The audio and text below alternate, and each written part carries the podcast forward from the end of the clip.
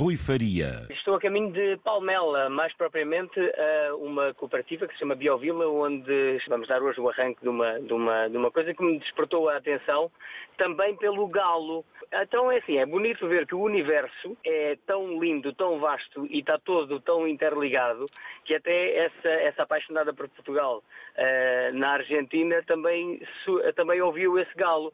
E eu quando ouvi o galo e quando depois ouvi o Zé Candeias a querer silenciar a voz do galo, não é? Porque ele, entre aspas, já estava a, a cantar muito alto, eu gostava de, de, de refletir um bocadinho. Imaginem que nós conseguíamos entender o que é que o galo estava a dizer. E agora imaginem que o galo dizia não às galinhas, mas a nós todos humanos, a dizerem assim: acordem! acordem para esta questão da água, acordem para aquilo que depois o, o Aires, não é? Uh, falou sobre antigamente o, a forma como se obtinha água através do alcatruz e a, e a dificuldade que era uh, nós termos um balde de água para lavar a louça, para nos banharmos e tudo mais, não é? E agora, nós que abrimos a torneira e deixamos-la correr desalmadamente e depois quando não há uh, alguma forma mágica que a gente consiga fazer chover quando queremos, ficamos todos alerta, não é? Então vamos imaginar que o galo não estava a acordar as galinhas para as outras razões que conhecemos, mas ele estava a acordar-nos a nós, a acordar a nossa consciência. E então foi isso também que me levou um, a entrar na emissão, porque eu já falei com o Zé Candeias algumas vezes, em que a questão da água e da reutilização da água e a, e a consciência daquilo que nós fazemos quando interagimos com a água deve modelar um bocadinho os nossos, os nossos comportamentos. E por isso é que, por isso é que liguei, uh, mas, mas essencialmente isto, é olharmos para aquilo que a gente faz cada vez que a gente interage com algo da natureza, porque quando a natureza quer falar connosco, ela fala, e nós não escutamos, não, é? não entendemos a linguagem. E quando nós não escutamos, quando ela quer falar connosco e quando ela discute connosco? Exatamente, quando ela discute connosco, ela mostra que é muito mais forte que nós, não é? Que é o caso. Nós estamos a ver os campos a secar, estamos a ver uh, os rios a ficarem, a ficarem secos, estamos a ver os furos de captação de água a ficarem com água com uma qualidade mais débil, não é? Uh, portanto, ela quando discute connosco mostra um braço de ferro uh, poderosíssimo. Estes assuntos tocam-lhe como cidadão, mas também lhe tocam, por exemplo, de forma profissional?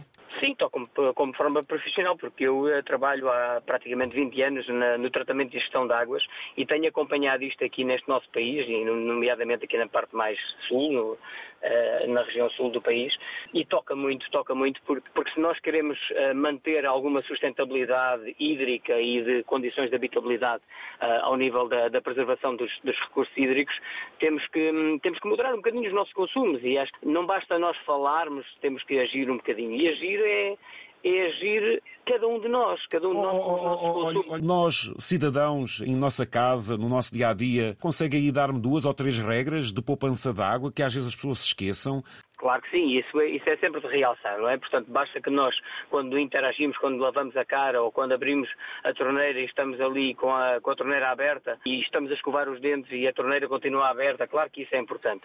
Mas também é importante, por exemplo, há outros gestos da Candeias, por exemplo, nós vamos a algum sítio e pedimos uma garrafa de vinho, por exemplo, abrimos a garrafa de vinho e bebemos um copo e o resto vai fora quando nós, antes de pedirmos a garrafa de vinho, já sabemos que só vamos beber um copo. Ora, se pensarmos que cada litro de vinho equivale a uma pegada hídrica de cerca de mil litros de água, uh, existe uma água invisível em tudo aquilo que nós escolhemos utilizar ou consumir. E, eu dou um exemplo do vinho, ou, ou de um copo de cerveja, ou de uma fatia de pão. Tudo tem água, não é? Portanto, tudo tem uma pegada hídrica. A gente quando fala da pegada de carbono, pegada hídrica, uh, a pegada ecológica, a pegada hídrica. Então é assim, Uh, e isto não são dados meus, portanto, nós se consultarmos os sites da, da, da Unesco, por exemplo, conseguimos uh, uh, recolher estes dados.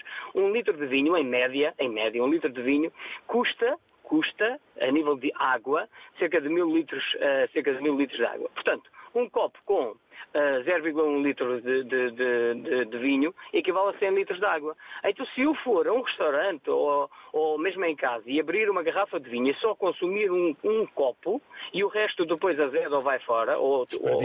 Ou, ou, ou, desperdício, portanto, estamos a desperdiçar um recurso que foi tão valioso, não é? Uh, e que depois nós, com as nossas ações, deitamos fora. Então, se nós já sabemos isto, quando vamos a um restaurante, pedimos, olha, traga-me um copo de vinho em vez de ter uma garrafa. Não, é? não quer dizer que nós não tínhamos dinheiro para pagar, porque o dinheiro nós não conseguimos beber dinheiro.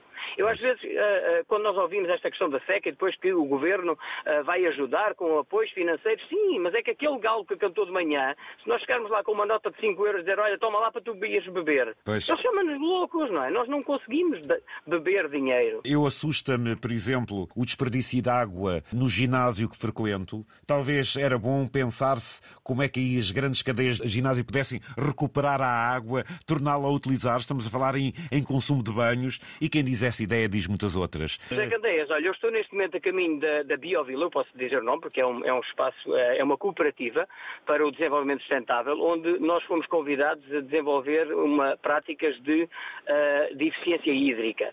E então o que é que fizemos? Diga. Conseguimos fazer a, a, separação das águas dos duches e dos lavatórios, tem um, um tratamento à parte. Estamos a falar de, uma, de, um, de, um, de um, empreendimento na Serra da Rábida, Sim. onde não existem eh, infraestruturas de saneamento básico. E então eles têm que uh, criar as suas próprias infraestruturas. E também não têm água, tem um furo que agora está quase seco. E então o que fazemos lá é uh, as águas dos banhos, essa água que o José Candeias agora estava a falar, essa água que corre e, e se deixa, deixa passar, o que fazemos é fazemos a reutilização dessas águas para depois descarregar os autocolismos. E, e, essa descarga, portanto, vai fazer com que depois as águas residuais daí, as águas negras, digamos assim, são tratadas de forma biológica e são utilizadas na rega, inclusive de permacultura e noutras práticas de, de, de reutilização.